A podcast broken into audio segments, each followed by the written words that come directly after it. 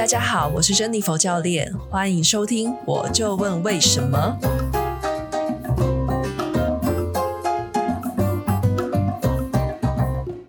嗨，大家好，我是珍妮佛教练，很久没有跟大家见面了，因为最近也是上个月底的时候，我妈妈过世了，所以有一阵子真的是非常忙，而且也是。蛮伤心的。这一集主要是想要来分享给大家，我在这一段非常难熬的呃丧亲的过程中所读到的三本书。那这三本书都是网友推荐给我的。我基本上网友推荐我蛮多书的啦，我几乎都买了。因为其实，在绝望的时候，真的所有东西都可以是浮木。那书的成本其实也蛮低的，所以基本上大家建议我的书，我几乎都有买啦。所以现在先跟大家分享三本我已经读完的书。首先，第一本是我离开之后，这、就是一个母亲给女儿人生指南，以及那些来不及说的爱与牵挂。第二本书是你离开之后，这是一个女儿失去母亲后的生存旅程。第三本书会是今天介绍的重点，就是没有妈妈的女儿。啊，为什么会说没有妈妈的女儿是我会介绍的重点？因为其实我所看到的，呃。感受啦，就是没有妈妈的女儿，她是最合我的胃口。晚一点会说。哦，首先先跟大家简短来讲，我离开之后和你离开之后这两本书。你离开之后，他是一个十七岁失去母亲的作家，然后他就是把。他失去母亲之后那一阵子，刚失去，以及失去前，还有后面他是怎么走过去的？他用漫画去把它画出来。第二本我离开之后，它也是一个绘本的形式。比较特别的是，我离开之后，它是母亲自己写的啦。所以其实呃，三本书嘛，三本书。其实两本是失去的人写的，一个是他想象他失去之后，他想要他的女儿怎么样写的。你离开之后，这本书啊，我自己是觉得他其实漫画画得蛮可爱的，但我看完其实没什么太大的感觉，因为他我觉得他太理想化。妈妈了，什么叫做太理想化妈妈？其实我不知道大家是怎么样啦。那至少在我的成长过程中，对妈妈其实都是爱恨交织的啦。那在这一本书，其实都是可以看到，呃，他非常的想念他母亲，很爱他的母亲，但是有点少了那种，就是呃，也有时候还是会想到他的坏啊。有时候还是想到他伤害自己的部分呢。那呃，这些挣扎其实没有在这本书里面有，所以我自己是觉得说我自己没有同感。那这不可，嗯，怎么讲呢？不一定是因为他太理想化他妈妈，也许是他妈妈就是这么好的人，这我不知道。但是我自己是觉得说，嗯，他有一个非常完美的母亲，嗯，很棒，好。非常靠谱的心得，但我觉得，如果说是要买给小孩看的啊，这本书还蛮适合的。这种绘本形式还真的蛮适合青少年或者是小孩去读的。他也，嗯，怎么讲？他不会有写到那种家庭的丑恶的部分，所以真的还蛮适合小孩、青少年去阅读的。再来第二本，我离开之后。这本书就是有讲过他特别的事情，就是这是妈妈自己写的，所以你可以看到一个妈妈，她期许女儿在她自己过世之后，她希望女儿可以做到什么事情。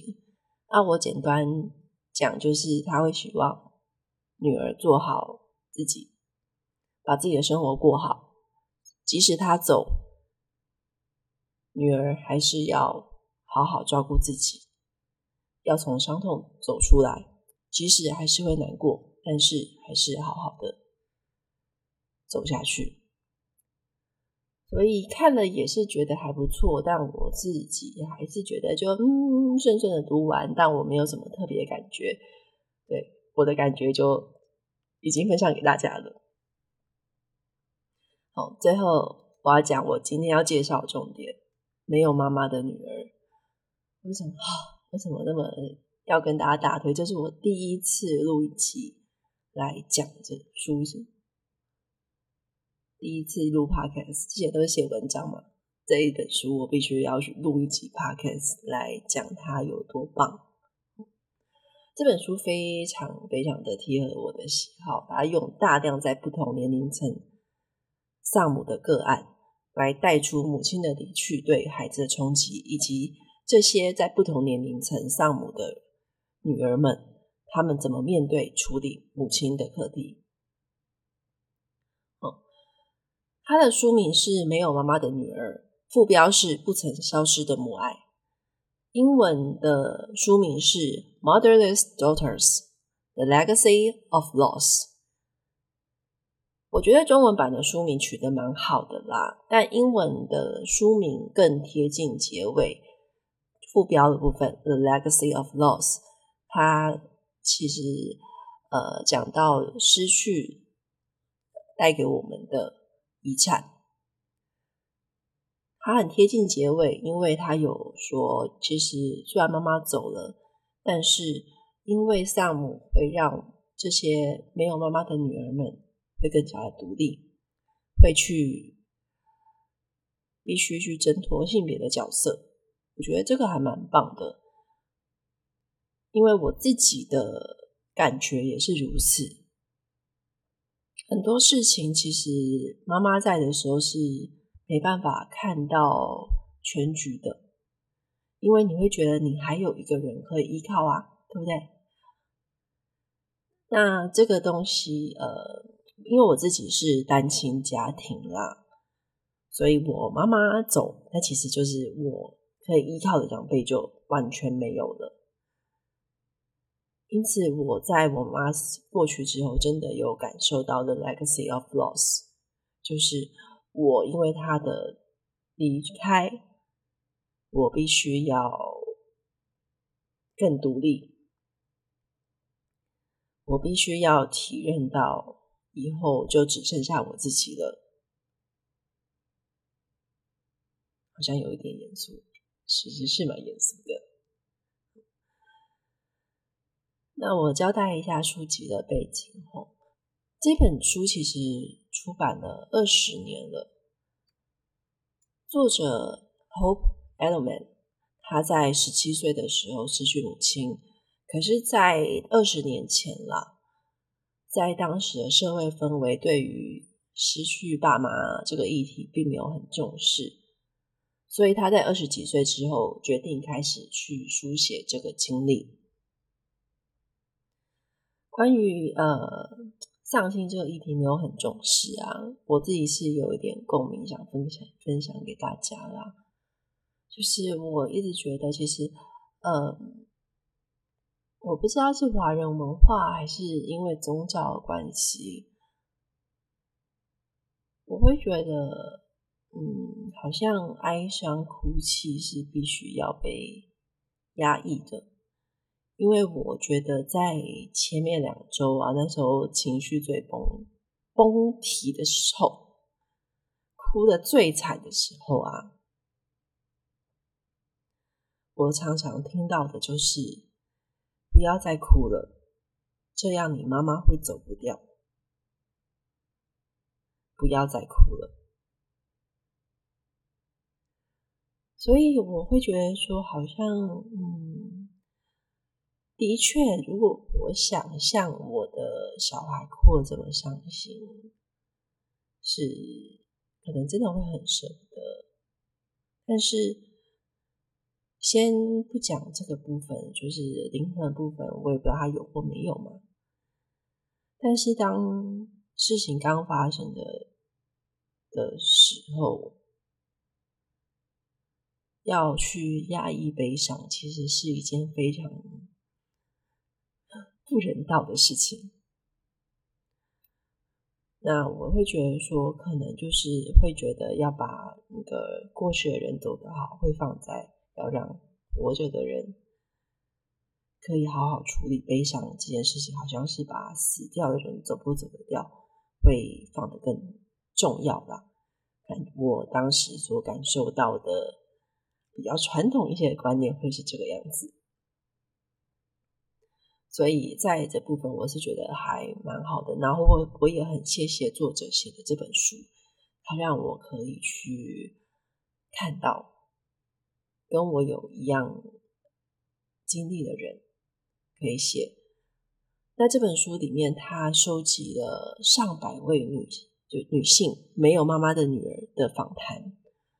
这些受访者啊，年龄从十七岁。到八十二岁都有，我读起来哦，真的觉得很像我以前在社会学和人类学会看到的质性研究。质性研究它的特性就是它会有很多很多的访谈，你会看到他们很多的就是原话啦、引述。然后，并且他会从就是各种的，比如说他会呃，比如说直性访谈，他就可能就会找的十个类似的经验的女性，然后会摘录出他们的原来受访内容。那这些研究后面就会去梳理出这些人他他说出来的东西，他共通的东西是什么？他又呃揭示出什么样的社会背景？那这本书让我读起来就是有这种啊，我好喜欢哦。它是一个非常脉络性非常强的，而且你会看到好多人的经验，这些经验有一样的，也有不一样的，但是它就是这样展现出来，也处理出里面的脉络，所以我真的非常非常的喜欢。然后呃，我自己是真的比较喜欢这种比较呃，怎么讲呢？类似怎么讲？这种东西有点像，就是讲，我就讲我很喜欢，就像质性研究嘛。那像其他，就是有网友推荐给我比较偏灵性的书啊，我真的读不太完。就是呃，像是杨定一博士的什么什么什么创伤，必要的创伤，还有另外一本，我也忘记，也是偏灵灵性那种的。我会看一看，我就恍神恍掉。因为可能就是那个逻辑性没有到那么强，所以我我觉得就是有时候真的书啊课都是蛮吃调性的。可能我现在还没有那个慧根啦。哦，好，然后继续回到这本书。我觉得我在这本书看到的呃几个重要的洞见分享给大家。第一个是嗯悲伤啊。有没有尽头？我在刚发生的时候，真的是超级痛苦的。我整个人觉得我完蛋了。就是，嗯，如果大家有 follow 我的动态啊，我就是我那几天写出来文字，那个情绪的渲染力是极强的。我有点像是要透过文字跟世界在哭喊我的悲伤。那时候我真的觉得我可能撑不过这一关了，但我就是靠着书写去帮助我去重新去呃疗愈自己啦。其实书写真的蛮有用的，所以很推荐大家，如果说你有难过、伤心的事情，把它写出来，不管是不是要公开，但写出来可以帮助你重新处理。你的经历，哦，而不是嗯，真的陷在里面。但我当时也是陷在里面了。但是我觉得，如果没有书写，我可能就会一直想。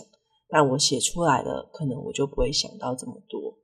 哦，那当时其实我会觉得我整个在一个黑洞里面，我很想，我真的那时候蛮想要，就是我觉得如果有车撞撞撞过来，然后问我，哦，我想要活下去吗？我就我一点都不想要活下去了。我觉得我这么，我怎么还活着？我当初是有这个想法的，但其实也没有没有勇气去自杀或者什么的，所以当呃，我会很想要赶快从这个黑洞里面逃出来。那悲伤这个东西到底有没有尽头？我真的很想要看到有尽头的那一天。可是看这本书，其实就让我比较嗯放开这个想法了，因为嗯，其实不管是过去或现在啊，其实伤痛这种东西都有点像是被视作一个像是关卡嘛，我要去跨越这个关卡，我要去克服这个伤痛，我要去。嗯，甩开这个东西对我的影响。可是这本书，因为它就是收集了很多人的例子，所以你也没办法跟他辩驳说这是你个人的经验，因为他就是哦上百名的样本，所以这种就不要跟他嘴了。而且，呃，就是他里面的经历，就是写的东西也是真的是很打动，因为都是大家的个人经验嘛。他其实这边就有说。嗯，对于我们这种失去了父母的人呢，这种伤痛其实不是关卡可以被克服的，可以被跨越的，它是循环性的东西。它里面有提到啦，就是呃，不知道大家有没有听过一个论述，是叫做悲伤五阶段。悲伤五阶段，我来解释一下。他的呃原来的呃提出理论的学者叫做 Elizabeth Kubler-Ross。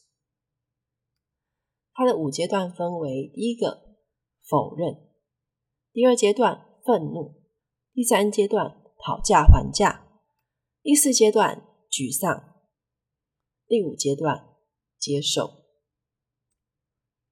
这是他提出面对悲伤灾难性事件过程中，我们人会碰到的五个阶段。所以我来举个例啊，比如说我通常就是接受到悲伤灾难性事件的时候，我们会先否认事情的发生，哦，所以我们的防卫机制会开，哦，我们宁可逃走，也不要面对残酷的事实。比如说你听到啊，我的朋友挂点了，说怎么可能？他昨天在跟我吃饭的啊，不是啊，这不是真的吧？这不可能发生我身上，怎么可能？哦，再来的第二点是愤怒。哦，愤怒就是当我们无法没没办法欺骗自己啦，从否认中走出来的时候，痛苦所造成的冲击太大，所以会开始怨天怪天、怪天怪地、怪自己。哦，说啊，如果我昨天有陪他的话，他就不会自杀了。好，再来第三点是讨价还价。当愤怒过后的时候。哦，可能会想要去努力让结果不要那么坏啊，然后就说啊，如果当初早一点看医生的话，说不定他还可以活下来。如果他可以醒来，我什么都愿意做。最后是沮丧，就是那时候已经完全体会到失去的事实了。了解，你再怎么讨价还价没有用的啦。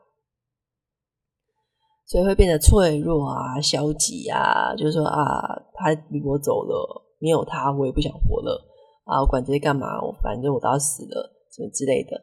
好，第五阶段才是接受，接受就感觉就是呃，克服关卡的最后一关嘛，就会体悟到人生无常。哦，既然事情都这样发生，日子还是得过下去的之类的，没事，一切都会过去的。哦，但。呃，这本书它提出一个意义啦，就是这个悲伤五阶段，其实它的理论的原型啊，它是提给针对不治之症的患者。他谈的是，呃，如果说你今天跟医生去检那个他要检查说，哦，你有一个癌症，还末期胰脏癌四期，哦，他谈的是病人怎么样去接受绝症，就是你确诊的可怕消息。所以你如果看到，就是如果说你以这个角度的话，你会来看这个悲伤五阶段是非常非常的有逻辑的。第一个说，我怎么可能知道知道这种病？二，愤怒。哎，刚刚第一个是那个否认嘛，我怎么可能得到这个病？第二，愤怒说，看为什么我这平常做那么多善事，我又没有怎么样，我这么健康的人，为什么是我的？再第三个，讨价还价。哦，可恶啊！那个如果说那个怎么啊，我从现在开始好，我可能开始少吃，怎么拜托不要跟我不要，拜托让我多活几年。哦，在第四个举账就发现哦，你没你还是没有变好，就说啊，算了，我就是会死了，我马马上就要死了。我就开始变得沮丧。第五的接受，哦，好吧，反正我还是要活啊，那就是呃，把剩下的时间过得好。所以，对于我自己是觉得啦，对于那些在呃得到自己有绝症的人，这个五阶段非常非常的合逻辑。可是，如同如同没有妈妈的女儿所讲的，这个理论它不是针对这些就是呃要死的人。的家属，OK，但我其实觉得现在好像大部分就碰到，就是呃，大家会把这个五阶段变成通用到所有所有，只要你觉得悲伤的事情都通用这五阶段。我自己是觉得，对我来说不是啊。等一下再跟大家去分享为什么我觉得五阶段对我来说不是。哦，呃。它里面这本书有说啦，就是后面有讲说他他觉得这个作者觉得他比较喜欢四个哀悼功课，他是 J. William Walden 提出的四个哀悼功课，它是针对失去亲人的人所提出的四个哀悼功课。第一个功课一是接受失去，第二是处理。丧亲的现实面，第三是适应新环境，第四是重新安置对逝去亲人的情感，而且这几个阶段其实都会一直循环，一直循环。OK，我个人的话，我就讲我个人的经历啦。悲伤五阶段，我觉得我没有。嗯，呃，可能第一个否认是什么？呃，我有，我先讲我有。再来的愤怒啊，比如说，可恶，愤怒好像还好。再来讨价还价也还好，沮丧是有，哦，接受好像也有一点点，但是我一直会跳回去。哦，然后呃，我为什么我会觉得四个功课是我一直有在接受到的？OK。是因为啊，呃，我觉得如果今天你是你是，比如说你们家族的人很少，像我家的话，就只有我和我姐姐两个人，所以丧亲不是只有亲人走掉而已，其实有非常非常多的现实面是必须要去处理的。第一个，他。嗯，我妈死掉之后，第一个要向我们打过来，就是先找葬仪社。你要先去找礼仪师，哦，你要去帮他挑骨灰罐。你没有时间在那边讨价还价了，因为后面的事情一大堆。那这些葬礼的事情，其实至少就要耗掉两个礼拜。我们家是，嗯，头七、尾七、告别式。其实大概是非常快，两个礼拜就结束了。但我们亲人逝去，不只是要做葬礼，其实你还要把这个人他在政府里面的身份给取消，你要把他活着的，有点像是你要把这他这个。游戏账户要把它关掉，那这个关掉要去跑好多的地方，比如说我们必须要去户政事务所去做除户，就是把我妈妈从户籍里面去删掉，然后呢，还要去国税局，还要去呃，就是呃一些地地震，如果你家里是呃过世的长辈是名下是有财产的话，你要跑一些税捐的机关，哦，然后呢，你还要，你就是有点像跑一个就是当地政府的大地游戏。你要跑各个跑一轮，把这一个人在政府里面的账户全部都取消掉。所以我真的想，就到底，如果说你今天是处理这些东西的话，你哪里来的余裕在那讨价还价？你要赶快全部都取消啊！嗯，所以我觉得这边就其实就很像《功课二》里面讲的，就是你要去接受丧亲的现实面。这真的是非常非常痛苦的一件事情，因为我觉得我呃有大崩溃，就储户就大崩溃，就觉得啊户籍户籍成本里面只剩我一个人了，我就被哭哭的要死，然后唉，然后去做那个家里一些那种水电呢、啊、瓦斯费啊，你要去更名了，就是哦，你就要去重新去适应，说哦，你现在变成户长了。这也是他讲的哀悼三里面，就是重新适应新环境。我必须要重新适应，没有妈妈在上面，变成只有我一个人在这个户里面。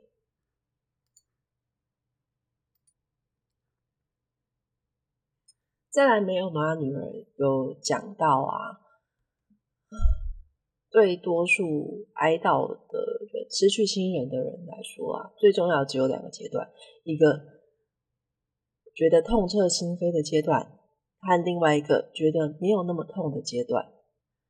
觉得痛彻心扉到没那么痛的转换过程，其实是会蛮慢的，进度会拖拖拉拉，而且情绪的起伏很大。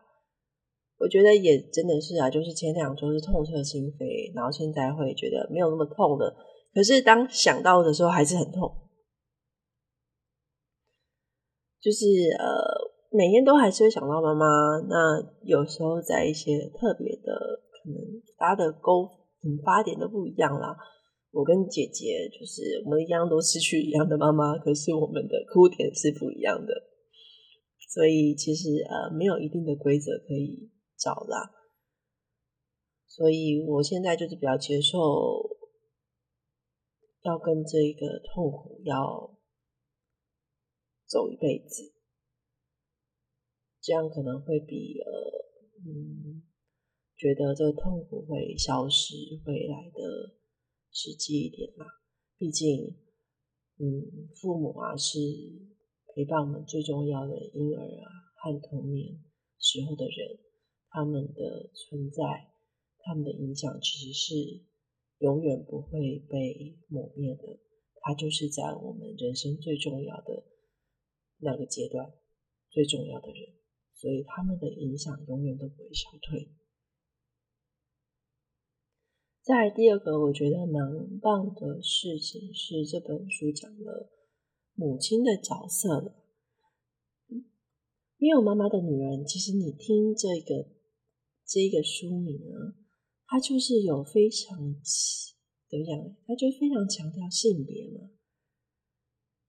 第一个是妈妈，第一个女儿，所以他就在讲这个女性的角色。OK，他里面有提到一个研究，就是说，呃，在一九九六年的时候，哈佛有做个研究，他们针对波士顿的丧亲儿童进行一个长达两年的研究。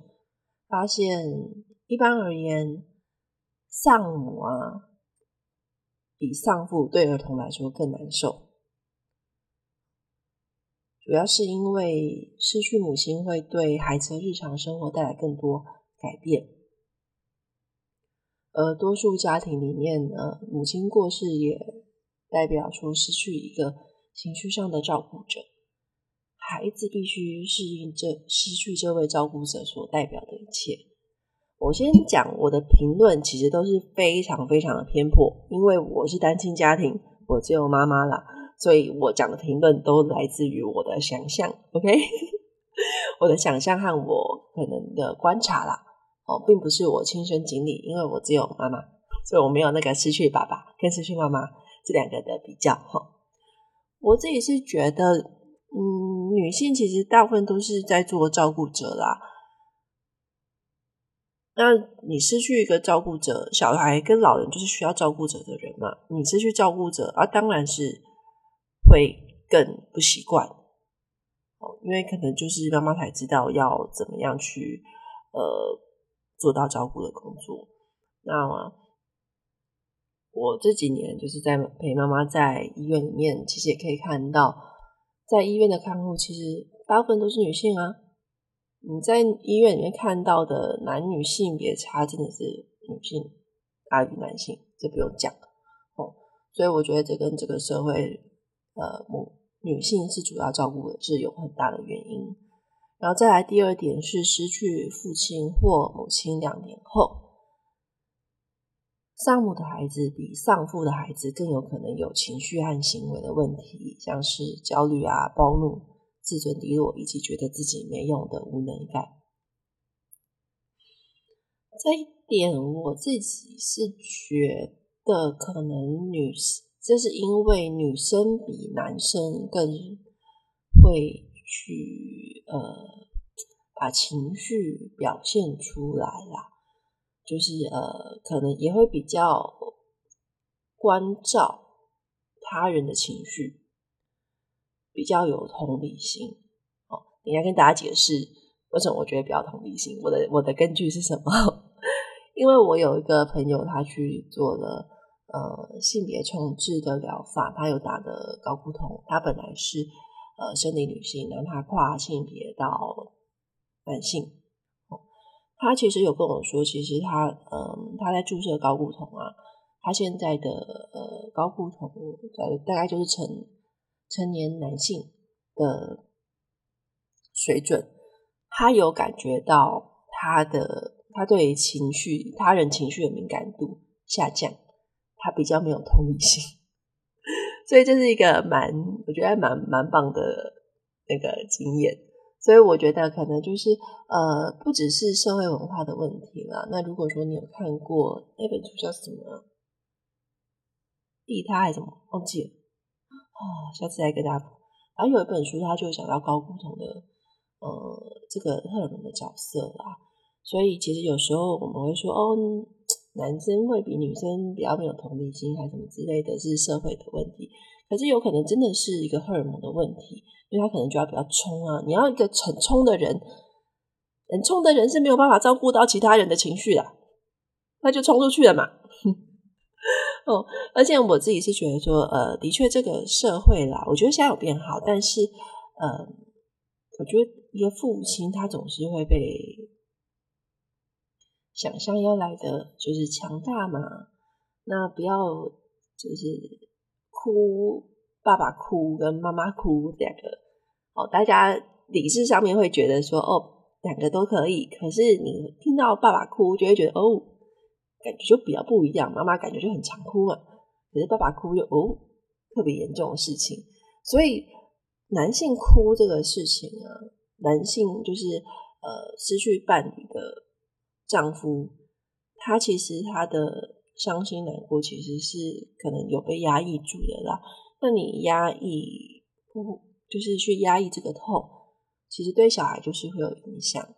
所以我是觉得说，可能这几个就是呃，可能天生性别上面的，嗯，社会期许，可能就会造成小孩的问题会比较严重，跟比比起，嗯，只剩妈妈的跟只剩爸爸的，只剩爸爸的小孩更可能有问题，这是原因啦。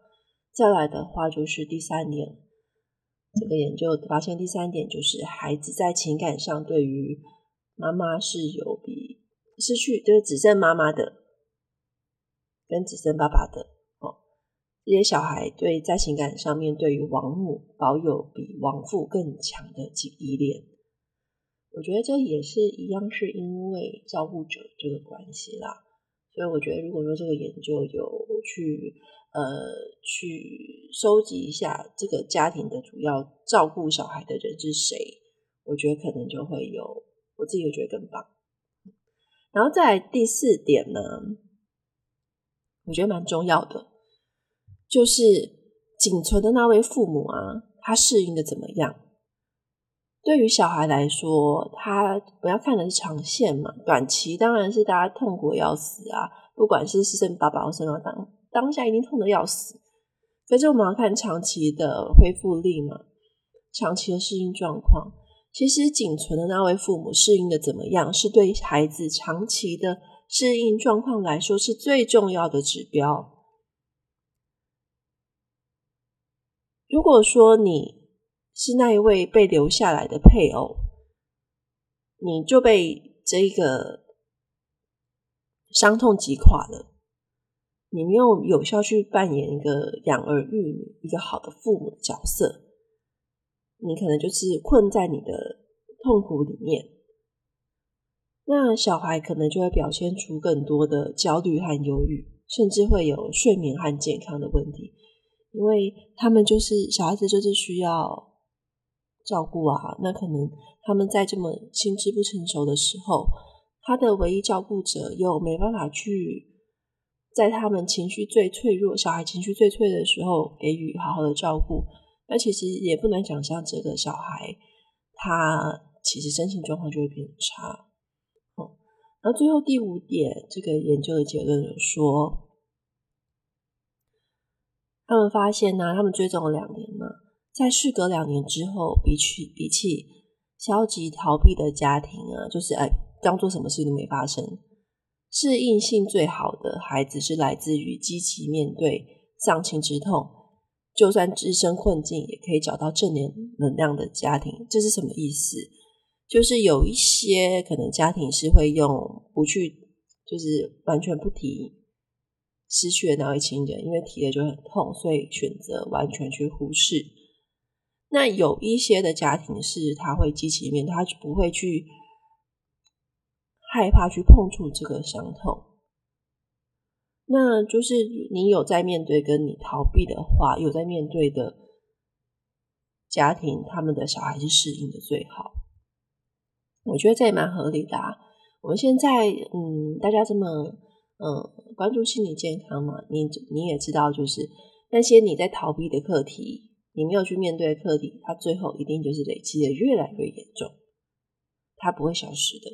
你逃避那些的哀伤啊，你逃避那些不舒服，它最后就是一直在那边，它不会走，它可能还会让你掉到其他的黑洞，所以还是要去面对，去直视那个痛苦啦。但真的很难，非常的难。我现在也在尝试中。最后这本书，嗯，我觉得很棒的，就是第三点啦，就是他在讲生命阶段呢，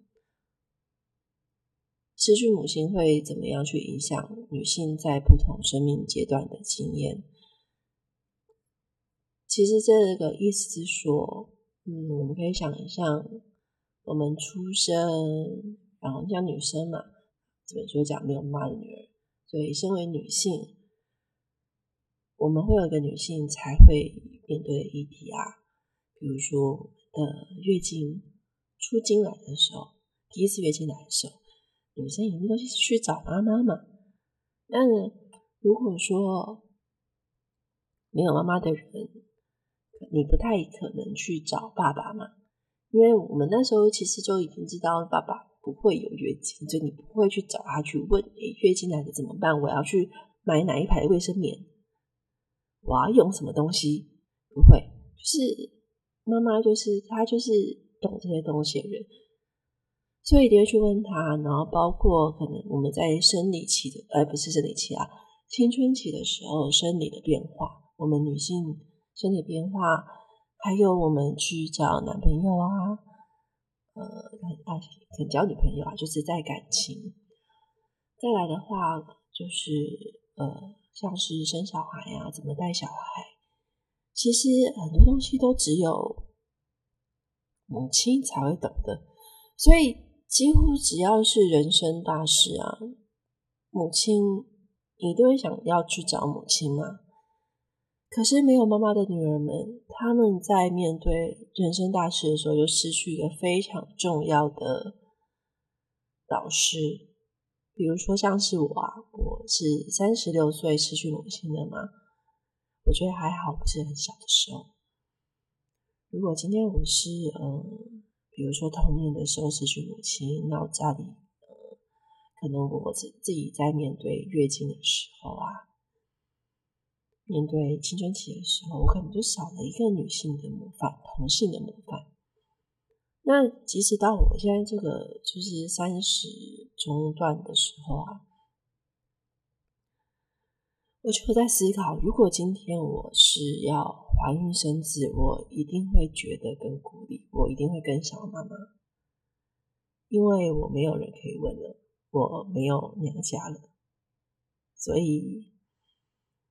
的确啦，就是他女儿说，就是只要你在人生这些没有妈的女儿们，只要你在人生的转捩点的时候，你一定就会想起母亲，因为的确，我们一定会去照，我们一定会想起那个照顾我们的人，而且他就是一个同性、同样性别的模范角色。以上就是我对这本书重要的东西的分享啦。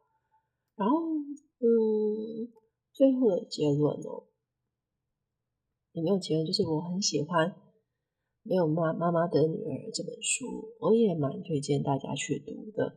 真的爱到被他特地录了一集 podcast 才录了这么久。那像。其他两本书也是觉得还不错啦，但我觉得比较适合童书哦，比较适合家庭很幸福美满的人去读的。我们家不适合，所以我就觉得还好。但是我真的大推大推没有妈妈的女儿。接下来我会再分享另外一本是《悲伤的复原力》啊，是采实文化的编辑推荐给我的。那我还没读，就先跟大家分享这三本书。如果你喜欢这一集的 podcast，有任何的回应啊，你想要我知道的东西，欢迎留言分享到各个平台上面。我每次看到大家的留言都非常的开心，然后也谢谢有你真好，诶，真好，这两位竞技壶铃搭档们，谢谢你们的抖内，真的很开心，也希望大家来抖内继续抖内我哦。我会继续跟大家分享我的一些读书的看法啊，一些关于运动的知识。之后也会继续访谈我觉得很棒的人们。那就这样子，谢谢大家，我是珍妮佛教练，我们下次见啦，拜拜。